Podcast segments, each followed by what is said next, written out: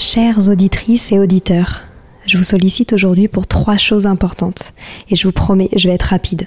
La première, j'ai lancé un sondage pour mieux vous connaître et faire évoluer mon travail. Si vous avez 5 minutes, cela m'aiderait énormément que vous y répondiez. Le lien est en description des derniers épisodes du podcast. Deuxième point, gagner ma vie avec le podcast est un gros challenge en ce moment. Pourtant, vous êtes de plus en plus nombreux ici. Alors si vous avez des contacts d'entreprise ou de fondations dans l'enfance, dans l'éducation, dans l'enseignement, dans la transmission, n'hésitez pas à m'écrire sur Instagram ou sur LinkedIn. Et enfin, si ce n'est pas déjà fait, abonnez-vous au podcast sur votre plateforme d'écoute préférée en cliquant par exemple sur suivre sur Apple Podcast ou s'abonner sur Spotify. Cela m'aide beaucoup à remonter dans les fameux algorithmes des plateformes. En tout cas, je tenais à vous remercier infiniment d'être toujours aussi nombreux à nous écouter. À très bientôt.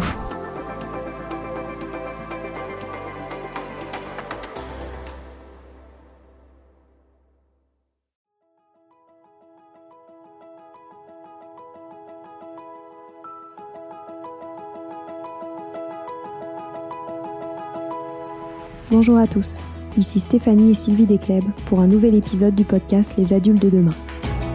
Les adultes de demain, c'est un échange autour de l'éducation et la parentalité entre d'un côté une mère, Sylvie, entrepreneuse depuis plus de 30 ans dans l'éducation, directrice d'école Montessori, créatrice d'un organisme de formation et auteur dans l'éducation, et sa fille, c'est moi, Stéphanie. Les semaines, nous invitons des experts, des personnalités remarquables ou de simples passionnés qui partagent avec nous la même envie d'offrir le meilleur aux enfants. Car comme le disait si bien Maria Montessori, l'enfant est l'avenir de l'homme. Et nous souhaitons donc vous donner des pistes de réflexion et de potentielles réponses pour offrir aux enfants le plus bel avenir.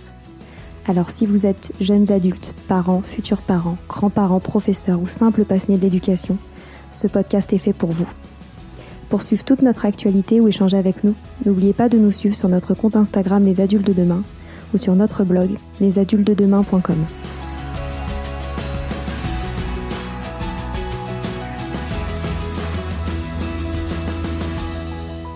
Au tout début de notre podcast, nous avions démarré une série qui s'appelait Histoire de profs remarquables.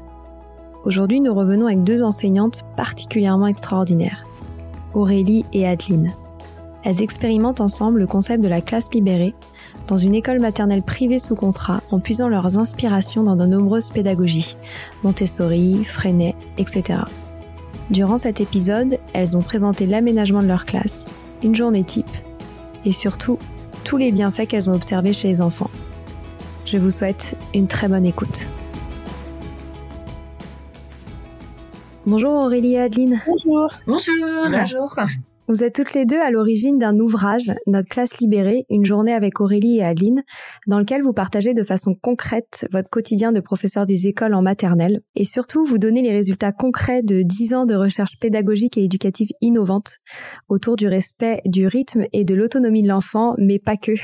Nous y reviendrons. Avant que l'on entre un peu plus dans le détail euh, de cette pédagogie si passionnante que vous avez expérimentée, est-ce que vous pourriez nous parler de votre propre expérience de l'école et plus particulièrement de comment est-ce que vous avez vécu votre scolarité euh, donc moi, Adeline, euh, j'ai un parcours plutôt classique, euh, école, collège, lycée, voilà, ordinaire, sans grande difficulté.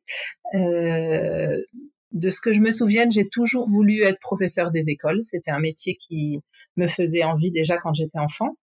ensuite, j'ai fait une, un DUG d'histoire, une licence sciences de l'éducation euh, et puis j'ai passé le concours euh, pour rentrer au CFP, au Centre de formation pédagogique, euh, où j'ai fait deux ans d'études avant d'être diplômée professeur des écoles.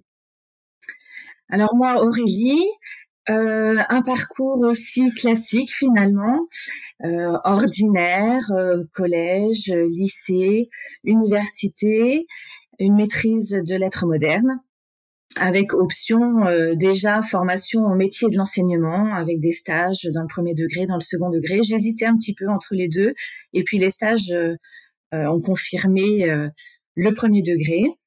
Et puis ensuite, comme Adeline, j'ai j'ai passé le concours au CFP à La Roche-sur-Yon, au même endroit qu'Adeline.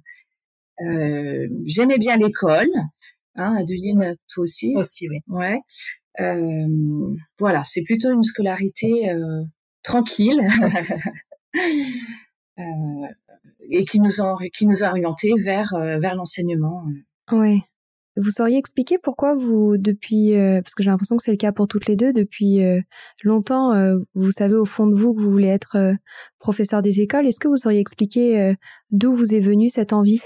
Alors moi, Aurélie, en fait, je suis un petit peu née dedans.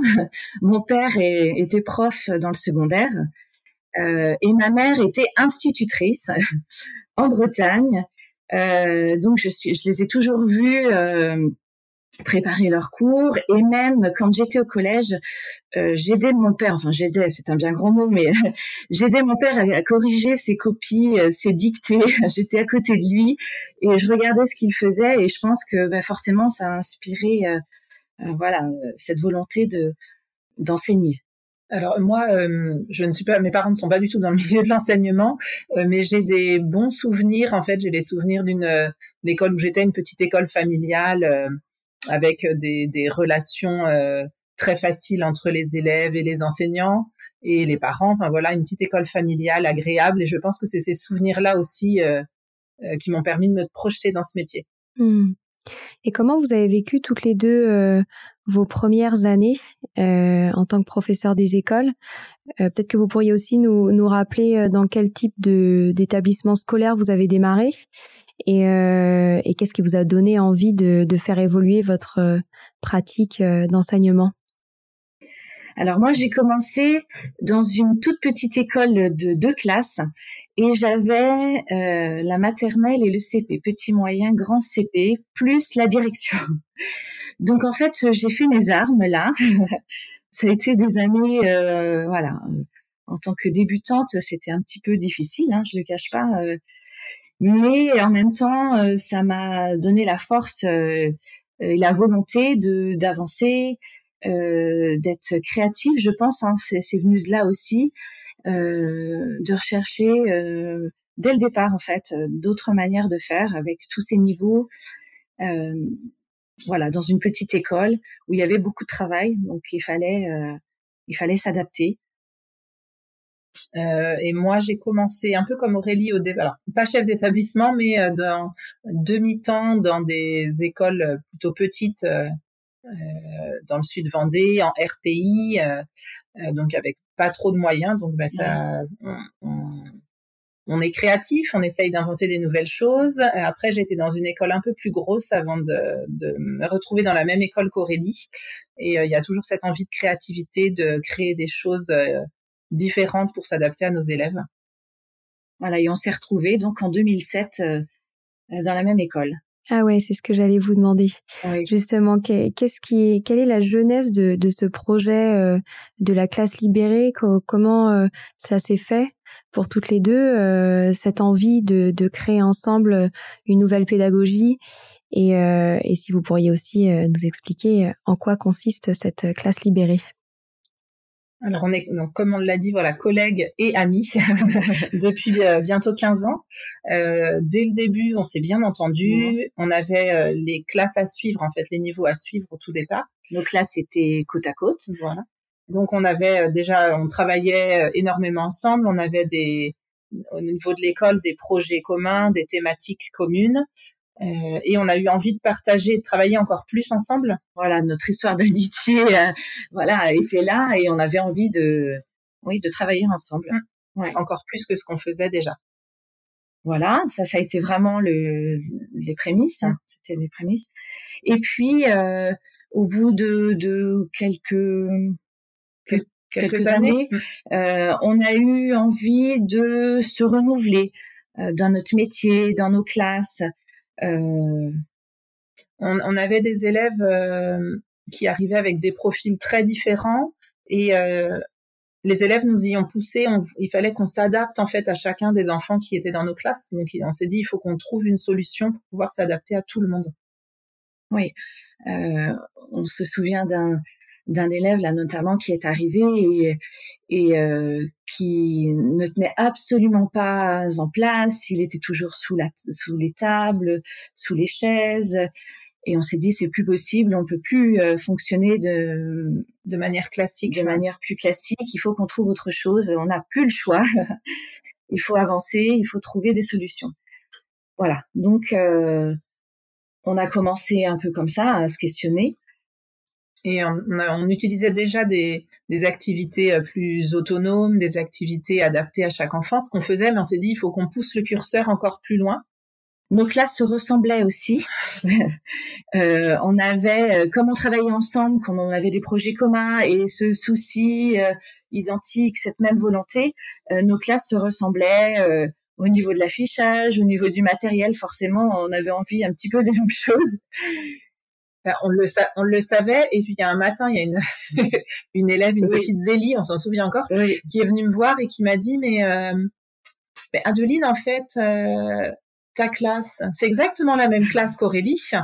Oui. Et donc là, ça nous a quand même bien ouvert les yeux. et l'après-midi même, en fait, ben, c'était parti. On, on faisait le point sur tout notre matériel, euh, on ouvrait nos portes. ça a été vraiment l'élément déclencheur cette, remarque de, de, notre petite Zélie parce que on s'est dit c'est pas possible, on peut pas leur proposer deux classes identiques, il faut. Euh, et, en plus on avait ce souci, euh, euh, on, trouvait qu'on manquait de place l'une et l'autre dans nos classes respectives. on avait toujours envie de proposer des choses en plus pour nos élèves, mais on se disait mais on a on n'a pas de place, il faudrait qu'on pousse les murs et, et on utilisait en fait les mêmes supports et on s'est dit mais c'est dommage, on utilise les mêmes supports, on manque de place l'une et l'autre. pourquoi est-ce qu'on ne fusionne pas comme ça on ne démultiplie pas par deux les choses et en plus on va gagner de l'espace. Voilà, donc on a tout mutualisé, euh, tout le matériel de maths, de français, et on s'est réparti dans nos trois salles euh, pour agencer en pôle, euh, en pôle d'apprentissage. Voilà, donc on a plus, on n'avait plus deux classes, mais on a maintenant une seule et même grande classe sans, sans porte et sans limite.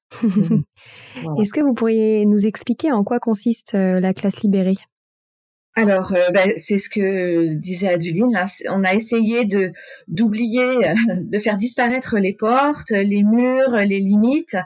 On a donc une grande classe composée de trois salles. On a de la chance d'avoir des salles en enfilade. Donc, euh, la première salle euh, qui est destinée aux activités motrices, euh, en accès libre pour les élèves. Voilà, donc euh, on propose des parcours, euh, des exercices de lancer, enfin vraiment yoga, voilà, c'est varié, ça change chaque jour. Voilà. Et donc c'est en accès libre, les enfants peuvent y aller par deux ou trois quand ils le souhaitent tout au long de la matinée.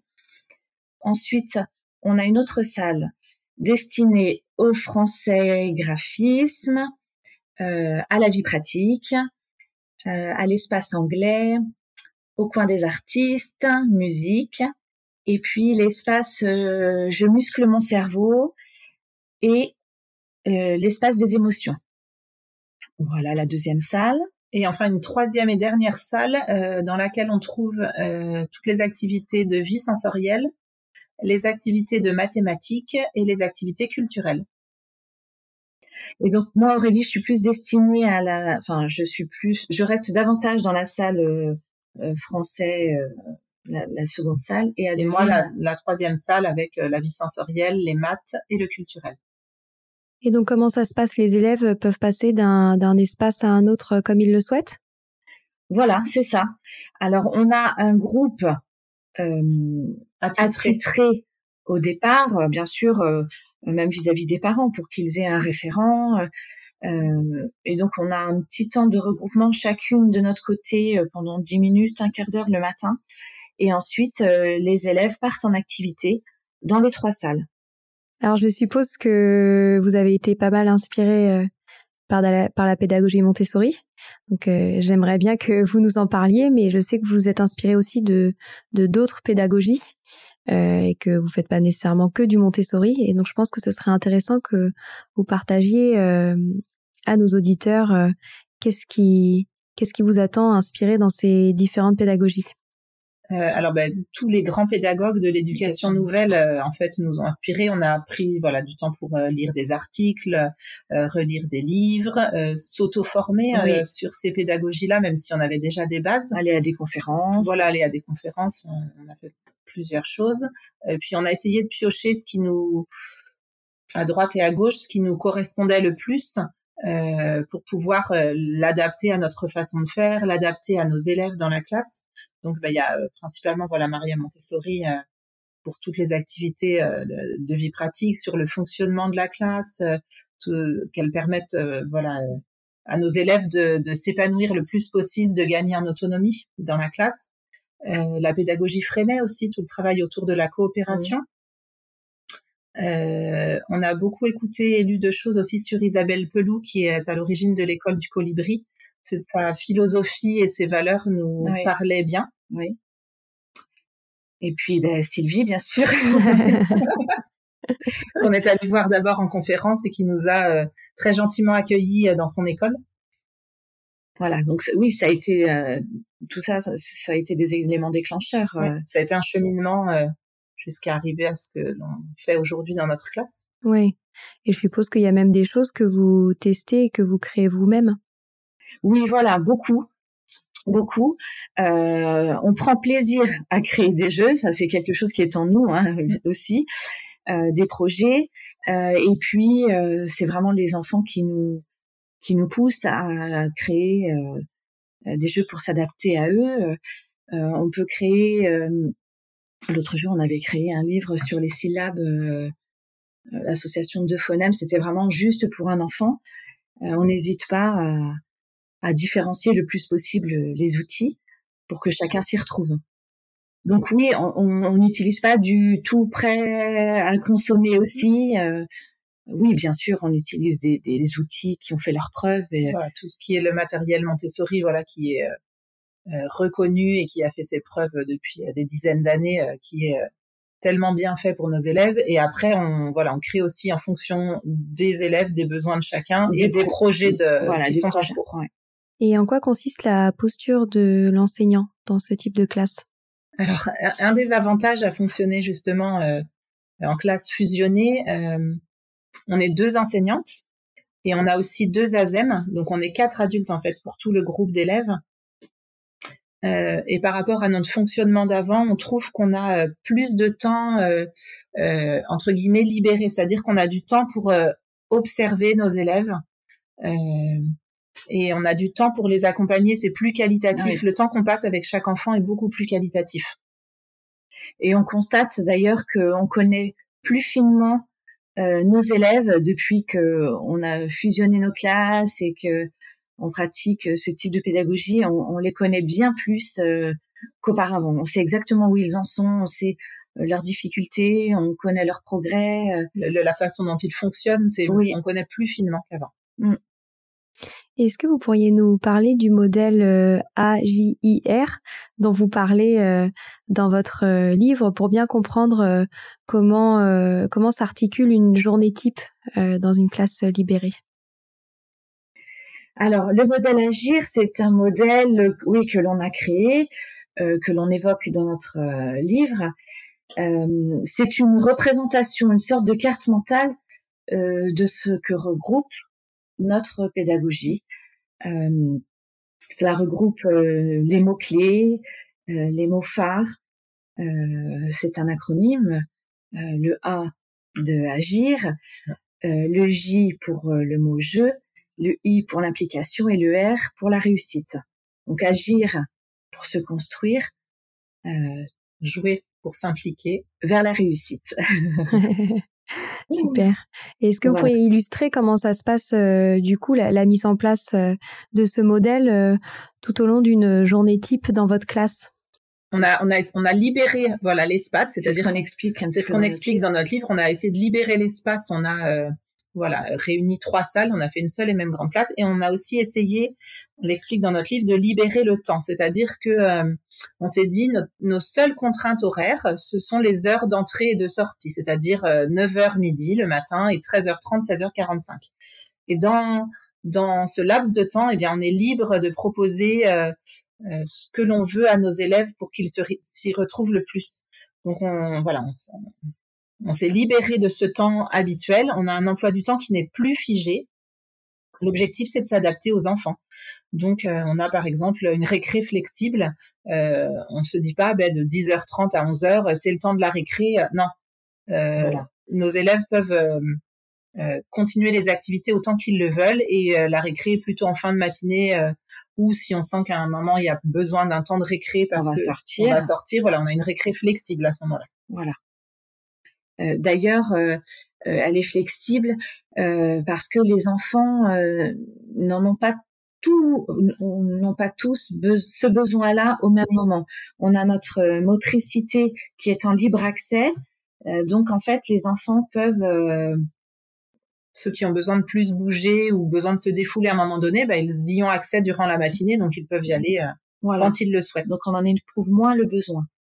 Est-ce qu'il y a d'autres choses à savoir sur votre fonctionnement type d'une journée dans votre classe? Alors, l'aménagement de la classe peut-être euh, même avec euh, euh, la flex le côté flexible. on essaye de faire en sorte que les enfants soient à l'école comme à la maison. ils sont en chaussons dans la classe, ils portent une petite veste d'activité, on, on, la présente dans notre livre. On essaye de, de, de créer des pôles attractifs, un petit peu cocooning, euh, agréable pour qu'ils se sentent bien, qu'ils se sentent heureux. Euh, on a voilà, on a peu de tables dans la classe. Euh, on leur propose en fait différents types d'assises. Il y a un canapé, il y a un hamac, il y a des divers fauteuils, des tapis, des coussins, des ballons. on a une mezzanine aussi. On souhaite que nos élèves voilà, se sentent bien dans l'espace de la classe, qu'ils soient bien pour apprendre dans de bonnes conditions et qu'ils soient bah, pas bien dans leurs baskets, mais bien dans leurs chaussons. voilà, c'est ça. Et est-ce que euh, vous avez déjà le recul pour observer euh, tout ce que ça a apporté, cette nouvelle euh, méthode d'apprentissage par rapport à, à ce que vous pratiquiez avant pour les enfants? Alors, la première chose qui nous saute aux yeux le matin, c'est vraiment des enfants, des élèves heureux de venir à l'école. Ça, c'est certain. Et on a même le retour des parents. Hein qui nous disent euh, voilà, euh, il court pour venir à l'école, il a envie de venir, il a envie d'apprendre. Ça, c'est le côté aussi implication. On sent que les enfants sont plus, plus impliqués dans le dans les apprentissages, qu'ils ont envie de grandir. Donc ça, déjà, c'est oui, c'est le point euh, primordial. Avant, on avait des élèves qui pouvaient être plus passifs dans les apprentissages, qui se laissaient porter par les activités qu'on proposait, alors que là, ils sont obligés de s'impliquer, ils sont obligés d'aller chercher, euh, de choisir leur activité, de, donc ça demande une démarche différente de leur part. Et euh, ils y prennent plaisir. Et puis euh, il y a le côté multi-âge aussi, puisque comme on a fusionné, eh bien on a des élèves de la petite section à la grande section, et ça c'est on reviendrait pas en arrière. On reviendrait pas en arrière. pour eux, c'est extrêmement formateur. Euh, toutes les notions d'entraide, de tutorat, d'émulation, enfin. Ils apprennent ensemble, voilà. Et puis le, leurs rythmes sont respectés. Euh, même si avant on essayait, on, différenciait déjà beaucoup, mais là c'est d'autant plus flagrant. Même nous, euh, quelquefois en fait on ne sait plus quel élève est en petite section ou en moyenne section. Enfin si euh, ben, un enfant de petite section qui est prêt à découvrir les sons et qui a envie de lire des syllabes, ben, euh, on y va, quoi. Oui, on se redit souvent, attends, il est, il est en quoi lui est vraiment? On sait plus. et eux-mêmes ne savent plus les élèves. Oui, et ça c'est bien entre eux, euh, mais il y a, il y a pas de, de frontières. Hein. C'est vraiment un groupe, une unité et dans leur relation déjà, c'est c'est super que ce soit en petite section, en grande section. Ils vont pas se poser la question, ils jouent tous ensemble, euh, ils s'entraident et ça, c'est un des gros points forts aussi. Et je suppose qu'il y a l'autonomie aussi qui est extrêmement développée. Oui. Alors autonomie, euh, autonomie euh, dans les apprentissages, autonomie dans la vie pratique de tous les jours, autonomie dans dans la recherche de dans la mise, dans la mise au travail, on, le voit en fait, on a des élèves qui vont euh, euh, essayer une activité, ben, même si je n'y arrive pas, même si je sais que je peux euh, faire, refaire jusqu'à temps que j'y arrive, je ne baisse pas les bras, je vais réessayer. Enfin, ils vont chercher aussi des réponses à leurs questions, à leurs problématiques. Donc forcément, ça favorise l'apprentissage et les apprentissages. Et on le, enfin voilà, ça, ça vient assez vite. On, les petites sections qui arrivent en classe, en fait, ben, euh, Oui. Les grands vont les, les plus grands vont les accompagner euh, et puis ben, le premier jour les plus grands vont les aider voilà à remettre leurs chaussons, à boutonner leur petite veste, à transporter un plateau, on leur montre puis les grands viennent aider s'il y a besoin et après on voit la, la fierté qu'ils ont le jour où ils arrivent à le faire tout seuls. Enfin c'est c'est chouette. Ils ont aussi l'habitude de côtoyer plusieurs adultes. Donc euh, ça, c'est un élément aussi euh, euh, important. On les sent beaucoup plus à l'aise et plus autonomes. Et, ils n'hésitent pas à aller dans les trois salles. Alors au début, les petites sections, quand les tout petits, quand ils arrivent, et, parfois ils restent dans une salle et ils ont une salle référente. référente. et puis au bout de, de quelques jours, quelques semaines, hop, ça y est, ils osent franchir et aller dans l'autre et avancer et, et gagner en confiance et en autonomie, on le voit euh, rapidement. Oui, c'est ça. Super. Sylvie, tu voulais poser une question? Oui, j'ai des questions parce qu'on a beaucoup de professeurs des écoles qui nous écoutent et je pense que ils se posent des questions là-dessus. D'abord, savoir combien vous avez d'élèves, toutes les deux dans vos deux classes? Alors, euh, euh, actuellement, on est à une cinquantaine. 50, bon, une cinquantaine d'élèves euh, toutes les deux et on a voilà on est quatre adultes dans les dans la grande classe. D'accord. Ensuite une question euh, c'est de savoir euh, comment euh, comment vous atteignez ces fameux objectifs fixés par euh, les programmes officiels? Moi je le sais hein, mais c'est pour les auditeurs. Alors, c'est pas ça qui m'inquiète, mais c'est pour les auditeurs. on a passé beaucoup de temps oui. à répertorier toutes les activités que nous avions dans notre classe. On est à peu près à 500. 500 plus de, oui, plus de 500 activités. Et on a relié chaque activité euh, à une compétence, à une compétence du programme. Euh, pour nous déjà pour savoir où on allait, pour l'expliquer aux parents, voilà, pour l'expliquer aussi à l'inspecteur quand il vient dans notre classe. Voilà. Et puis on a alors, on ne valide pas toutes les activités. On a sélectionné certaines activités que nous validons. Et il y en a d'autres, c'est plus de l'entraînement ou du réinvestissement. Euh, voilà.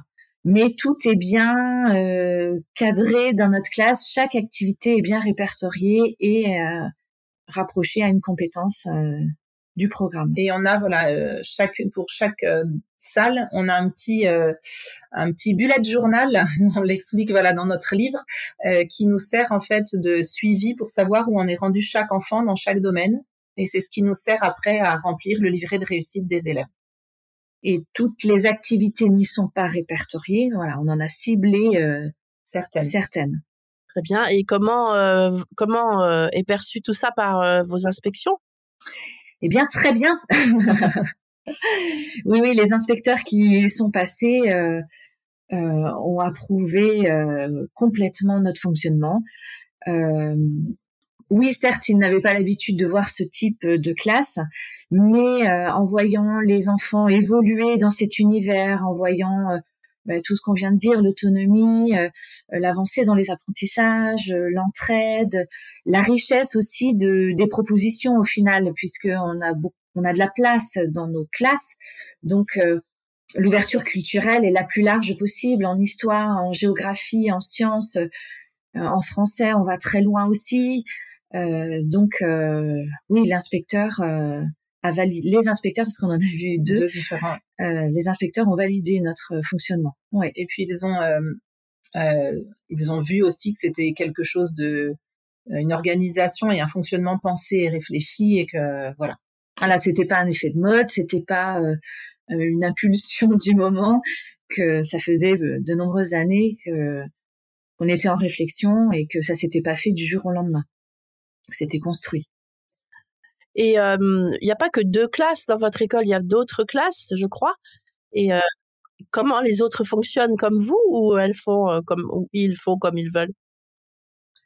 Alors, on a cinq classes dans l'école. Euh, donc nous, on a fusionné. Nos collègues euh, n'ont pas fusionné leur classe, mais elles pratiquent elles aussi euh, euh, une pédagogie euh, d'inspiration Montessori, mais pas que, euh, la différenciation, la manipulation, apprendre par le jeu, par le corps, des activités autonomes. c'est aussi un projet d'école. On a la chance d'avoir une équipe avec stable, qui on, stable et avec qui on, on s'entend très bien, avec qui on monte différents projets et on a euh, cette même vision en fait de la pédagogie. Et je pense que beaucoup de parents souhaitent mettre leurs enfants dans, dans votre école. Vous devez être, avoir beaucoup de succès, non? Un petit peu. Un petit peu, effectivement. Là, on a pas mal de demandes pour des élèves hors commune qui viennent d'un peu plus loin. Alors, bon, on essaye oui, d'accueillir. Oui, ça commence à se savoir un petit peu maintenant qu'on pratique euh, euh, une pédagogie un petit peu différente. Euh, voilà, on essaye d'accueillir le plus possible. les gens sont très intéressés et, c'est ce qui nous motive aussi, qui nous confirme dans nos choix. Les parents recherchent aussi des pédagogies un petit peu différentes et qui s'adaptent au rythme des enfants. Donc euh, voilà, là on en est là. Euh, oui, j'ai eu des inscriptions de hors commune, euh, donc bon, ça ça évolue. C'est une bonne nouvelle. Est-ce que vous pourriez préciser dans, dans, quel type d'établissement vous enseignez? Parce qu'on l'a pas dit au début Alors oui, nous sommes dans une école catholique privée sous contrat. Ok. Voilà. Je pense que c'est c'est important de le rappeler aussi que que c'est pas que c'est pas c'est pas du hors contrat comme on a l'habitude de, de l'entendre. Oui, on est dans une commune rurale, euh, mais proche de la ville, euh, voilà. proche de la mer aussi. euh, super. Eh ben on arrive déjà euh, à la fin de de cet euh, entretien. Euh, J'aurais aimé vous poser euh, une toute dernière question. Euh, Est-ce que vous donnez quelques conseils aux, aux parents qui n'ont pas la chance d'habiter proche de votre école pour s'inspirer de, de ce que vous faites dans votre classe et éventuellement adapter certains de vos enseignements à la maison? Je crois que le, la, la, chose qui nous paraît primordiale, c'est vraiment de proposer un environnement le plus riche possible à leurs enfants euh, proposer des choses variées à la maison, euh, des coins observation, euh, des mini-mondes, des coins art, des coins calmes, des choses de motricité, enfin tout ça en libre accès pour que l'enfant ait une palette la, plus large possible. Super. Et, et, toute dernière question, est-ce qu'il y a des nouvelles choses que vous allez expérimenter euh, dans les mois à venir dans votre classe? Alors, on a des idées, on a des. Euh, là, on en vient de vivre deux années un peu euh, particulières. donc il a fallu s'adapter aussi au quotidien entre euh, l'école à la maison, euh, la gestion de la crise au quotidien aussi euh, à l'école et dans notre classe. D'ailleurs, petite parenthèse, l'école à la maison qui a bien fonctionné. On a, en fait, les parents nous ont dit que les, enfants étaient quand même assez autonomes du fait de ce fonctionnement-là en classe et, et s'impliquaient et rentraient facilement dans les activités qu'on pouvait proposer à faire à la maison pendant le confinement notamment. Ils étaient acteurs même à la maison. Super. Eh ben merci beaucoup euh, pour ce très beau témoignage et j'invite euh, vraiment nos auditeurs à se procurer votre euh, ouvrage qui donne vraiment de façon concrète comment cela se passe au quotidien dans votre classe. Donc merci pour votre temps et pour pour ces partages qui sont essentiels pour pour nous et pour pour tous les gens qui nous écoutent. Merci beaucoup, merci à vous. Merci beaucoup. Au revoir. Au revoir. Au revoir. Voilà, c'est fini pour aujourd'hui. On espère que cet épisode vous a plu. Avant de se quitter, on a quand même besoin de vous. Si après avoir écouté cet exposé, vous ressortez avec plein d'idées pour apporter le meilleur aux enfants, n'oubliez pas de nous laisser 5 étoiles et un petit commentaire sur Apple Podcast, sur iTunes ou toute autre plateforme d'écoute de podcast. Cela nous aidera à mieux ressortir et surtout à nous motiver pour continuer cette aventure ensemble. Si vous avez des suggestions, des idées de thèmes, des questions à poser, n'hésitez pas à nous contacter sur les réseaux sociaux, Instagram ou LinkedIn, en tapant les adultes de demain. Nous serions ravis d'échanger avec vous. Si vous souhaitez en savoir davantage sur Sylvie, je vous invite vraiment à aller voir son blog sylvidescleb.com ou à la suivre sur Instagram en allant sur son profil sylvidesc, D-E-S-C, du Montessori. Enfin, si vous souhaitez en savoir plus sur le calendrier des prochaines formations Montessori, rendez-vous sur www.apprendre-montessori.fr. On a hâte de vous retrouver vite et à très bientôt sur les adultes de demain.